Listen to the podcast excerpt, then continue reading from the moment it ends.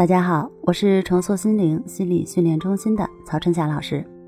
今天我们要聊一聊甲亢引起的情绪不稳定要怎么调整。葛女士是一位全职太太，她最近情绪比较糟糕。她说：“我去年得了甲亢，吃药吃了一年，又变成了甲减，所以我情绪非常不好，容易生气，再加上身体贫血，身体非常虚弱。我没有工作。”全职照顾两个孩子，由于老公工作很忙，几乎所有照顾孩子的事情都是我一个人承担，包括送他上学、下学、课外辅导班，每天忙忙碌碌的。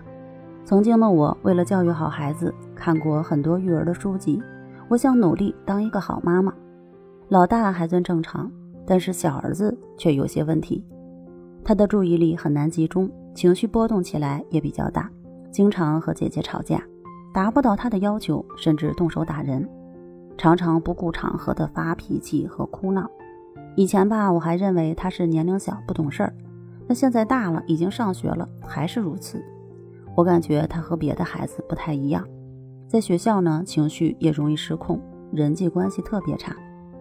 这一年来，学校老师找过我很多次，说他的情绪根本就没法控制。有时候一点小事儿就会哭很久，影响其他同学上课，建议我带他去看医生。后来我也确实带他去看医生了，诊断结果是注意力缺陷多动症。我感觉天都要塌了，再加上我的甲状腺有问题，我的情绪也不稳定。那小儿子天天挑战我的底线，又哭又闹，所以我的家里常见的情形就是他在哭，我在吼；他在闹，我在咆哮。我也知道总发脾气对身体不好，还会影响亲子关系。但是每到看到他不听话，我就忍不住的发火，然后又会自责，还有强烈的挫败感。我感觉自己作为一个妈妈很失败。自从为了孩子放弃了工作，这十几年来，我的自信慢慢的都被生活磨光了，剩下的只有无奈和自卑。每当看到那些一直坚持工作的同学，发朋友圈晒去哪里玩了，公司又去哪里团建了，我现在只有羡慕和后悔。所以，我现在的想法就是尽快调整好自己的状态，找一份不耽误接孩子的工作。但是感觉好难呀，老师，你帮我分析一下我的情况该怎么办？像葛女士描述的，由甲亢引起的情绪不稳定，容易发脾气。那发完脾气呢，又经常后悔。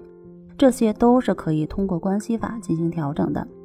先从最简单的二十分钟做起，每天进行三次，坚持十天左右呢，再慢慢延长每次的练习时间，从二十分钟延长到三十分钟，直到每次一小时为止。坚持一段时间，就可以发现自己的情绪出现变化。当葛女士的情绪稳定了，自然可以找到一份适合自己的工作。有了稳定的工作，有了收入上的提高，当然也可以帮孩子找正规的机构做专注力的康复训练，慢慢的让生活恢复正轨。好了，今天的内容就分享到这儿，那我们下期见。